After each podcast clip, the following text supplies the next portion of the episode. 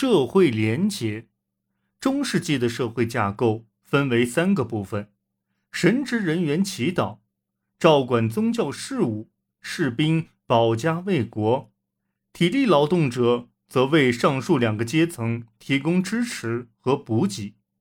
就像力图改革的教皇们着眼于整个欧洲拨乱反正一样，社会中的每个人也不得不在局部范围内对分配给个人的职责进行改革。十一世纪，小部分独立地主仍然存在，但大部分土地都依据庄园制进行耕种。总体而言，一个庄园可涵盖。临近诸多村庄，这些村庄都依赖于领主的住所。庄园中的土地都统一进行农业规划管理。雇农需为领主照管庄园内的核心耕地及领主的领地，作为报酬，领主将偏远的小块农地赐予他们。这种雇佣关系的奴役本质，决定了雇农在法律上并不享有自由。他们全年负担着繁重的农事，每周要拿出两三天的时间在庄园耕种、播种、搬运，在丰收时节更要承担额外的劳作任务。依据庄园中土地租赁的具体内容，他们或许还需承担一些额外的个人责任，如协助狩猎、照管猎犬、修补猎场围栏。以及修缮领主的大宅，雇农们在宗教日可免于劳作。社群也总是热衷于敬拜新圣徒，但每到圣徒纪念日，村中的神父们却总是不得不迫于压力承认，领主又推行了一整天的义务劳动。雇农中也存在等级差异，这通常由其拥有的土地。和资产的多寡所决定，但大部分村庄并未真正形成经济等级，只有管家是个例外。管家代表领主监管庄园，常常越俎代庖。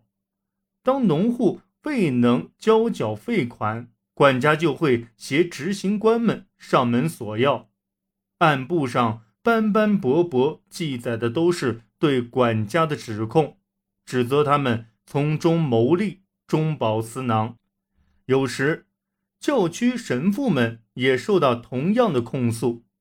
教区神父们享有神医税，用于维持教会及职务的日常运作。但自利奥九世着力改革以来，许多神父开始娶妻成家，佩戴剑械，当然，也如世俗中一样，以公谋私。大多数情节轻微的罪行和一些重罪都由领主庄园法庭审理。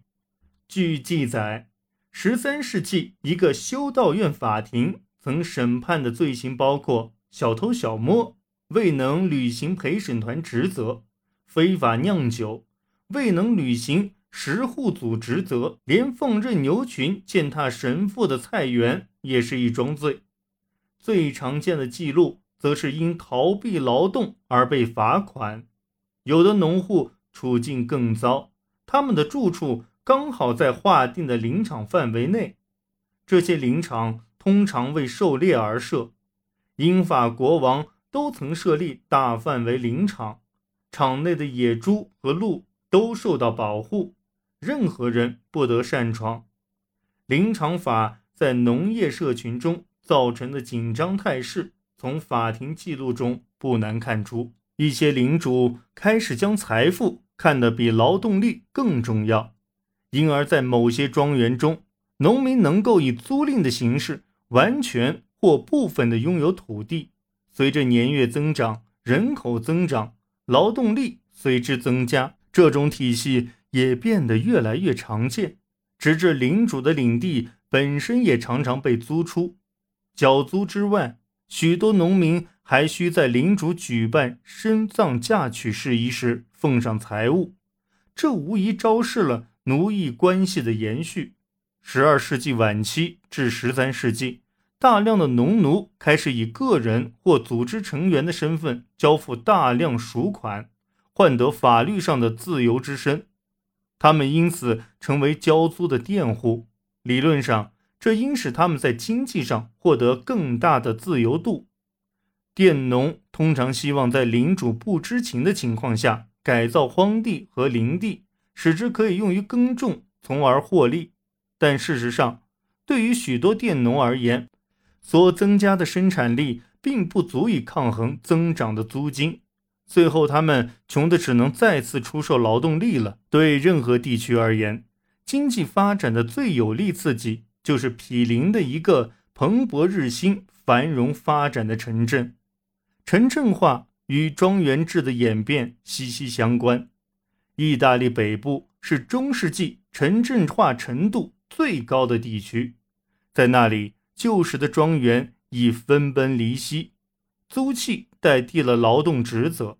十二世纪末，很多地主都不再是贵族，而是城里的商人。与之相反，意大利南部的城镇化程度较低，大庄园仍然存在，大多数农民仍以农奴的身份劳作。类似模式同样可见于低地国家。十二世纪。在弗兰德斯周边新兴的工商业城市中，农民获得了自由，可以追求个人目标；但在纳穆尔和卢森堡等经济欠发达地区，大部分农民直至中世纪结束才摆脱农奴的命运。但这种趋势也并非一成不变。到十三世纪晚期，有些地区的领主们开始对此做出反应。他们重新雇佣劳动力，收回土地，开展生产。由于大量修士的生计依赖于教会用地，教会起初并不愿意放弃其规模，除了偶尔会象征性的表示对释放农奴的支持，教皇们仍旧想方设法的使教会保住原有土地。